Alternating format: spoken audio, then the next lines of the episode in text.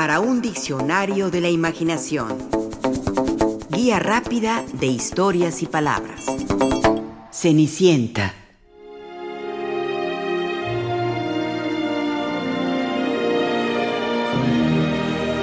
Así empieza la Cenicienta de Charles Perrault.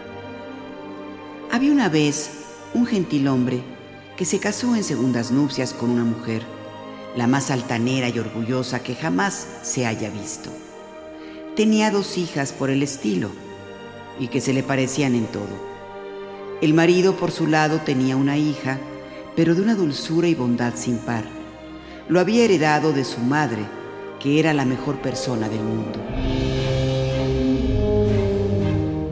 Junto con realizarse la boda, la madrastra dio libre curso a su mal carácter no pudo soportar las cualidades de la joven, que hacían aparecer todavía más odiables a sus hijas. La obligó a las más viles tareas de la casa. Ella era la que fregaba los pisos y la vajilla, la que limpiaba los cuartos de la señora y de la señorita sus hijas.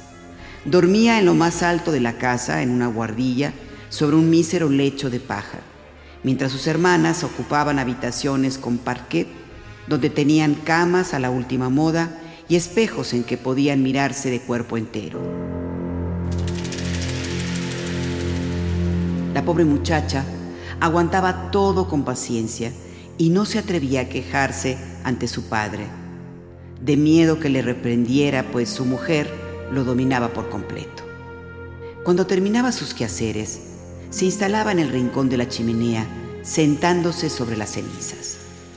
Por eso la llamaban Cenicienta. Sin embargo, Cenicienta, con sus míseras ropas, no dejaba de ser cien veces más hermosa que sus hermanas que andaban tan ricamente vestidas.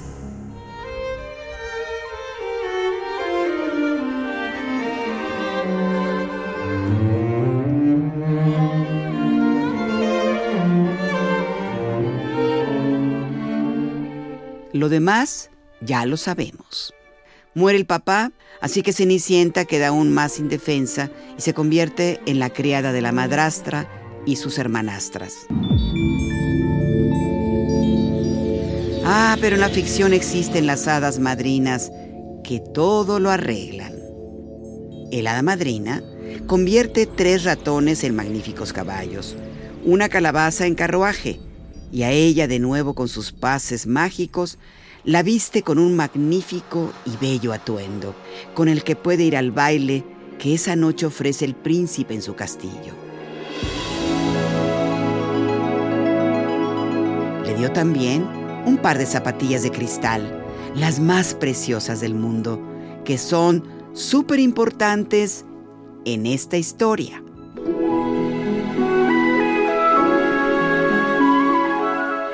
La Cenicienta arriba al castillo. El príncipe queda robado por su elegancia y belleza y se enamora de inmediato de ella. ¡Ay, qué hermosa es! rumorean los invitados. El mismo rey, siendo viejo, no dejaba de mirarla y de decir por lo bajo a la reina que desde hacía mucho tiempo no veía una persona tan bella y graciosa. Todas las damas observaban con atención su peinado y sus vestidos, para tener al día siguiente otros semejantes, siempre que existieran telas igualmente bellas y manos tan diestras para confeccionarlos. El hijo del rey la colocó en el sitio de honor y enseguida la condujo al salón para bailar con ella. Bailó con tanta gracia que fue un motivo más de admiración.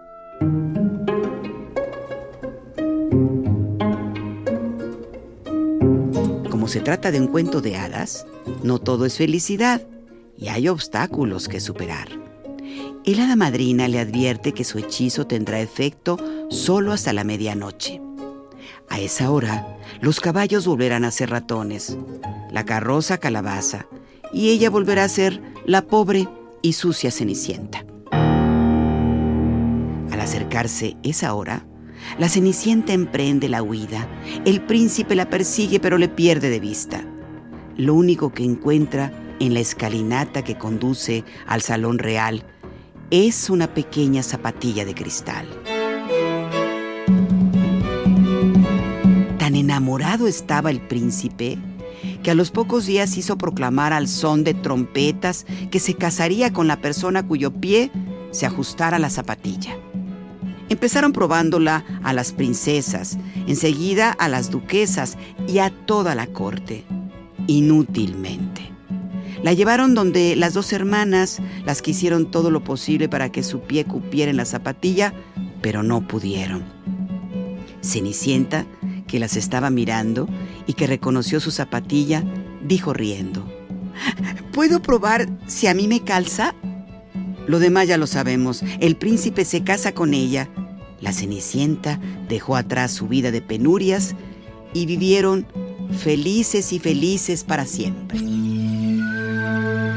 La Cenicienta es un cuento popular que ha conocido varias versiones, entre ellas la de la famosa película de Walt Disney, y que ha perdurado en nuestra memoria, tanto que en la microficción es un recurso muy utilizado para contar esta misma historia, aunque desde otros ángulos, no exentos de paráfrasis, ironías y paradojas. Una de las muchas y muy variadas versiones de la Cenicienta en el terreno de la minificción es este, de la chilena Lorena Díaz Mesa con su sutil toque de erotismo. Pasada la medianoche y acabado el hechizo, a Cenicienta no le gusta que le pongan los zapatos, prefiere que se los saquen.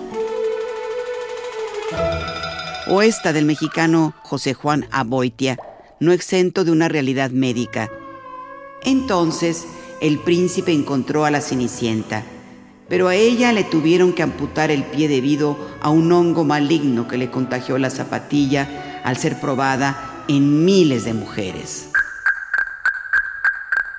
La argentina Ana María Schwa tiene varias versiones de la Cenicienta en sus minificciones, como esta. Advertida por sus lecturas, las hermanastras de Cenicienta logran modificar mediante costosas intervenciones el tamaño de sus pies, mucho antes de asistir al famoso baile, habiendo tres mujeres a las que calza perfectamente el zapatito de cristal. El príncipe opta por desposar a la que ofrece más dote. La minificción ofrece una relectura moderna del mito de la Cenicienta, acomodándolo a designios feministas, lúdicos, machistas, esotéricos o ecológicos, como en este cuento de Perla C. Hermosillo. El hada madrina convirtió sus harapos en un hermoso vestido de encajes blancos. Acomodó sus cabellos maltratados en un elegante peinado alto y adornó su cuello con bellísimos diamantes. Lo más precioso de todo el atuendo eran las zapatillas de cristal. Estaba lista para ir al baile en esa cálida noche de primavera. El imponente carruaje y los majestuosos corceles avanzaban a paso veloz hacia el palacio cuando una horrible tormenta comenzó a caer en el bosque. Antes de que las ruedas se atascaran en el lodo, se refugiaron en las ruinas de una cabaña la tormenta se transformó en una atroz granizada. Luego, una inundación arrasó con todo a su paso. El reloj marcó la medianoche.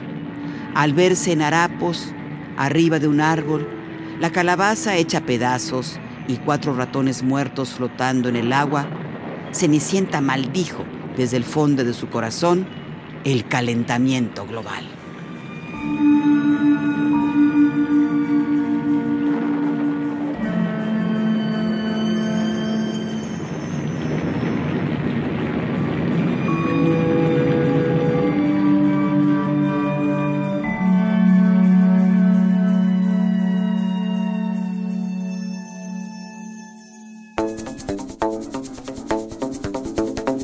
Participamos en este programa Juan Ramírez, Lourdes Mugenburg, María Eugenia Pulido, Mauricio Carrera y Pilar Muñoz.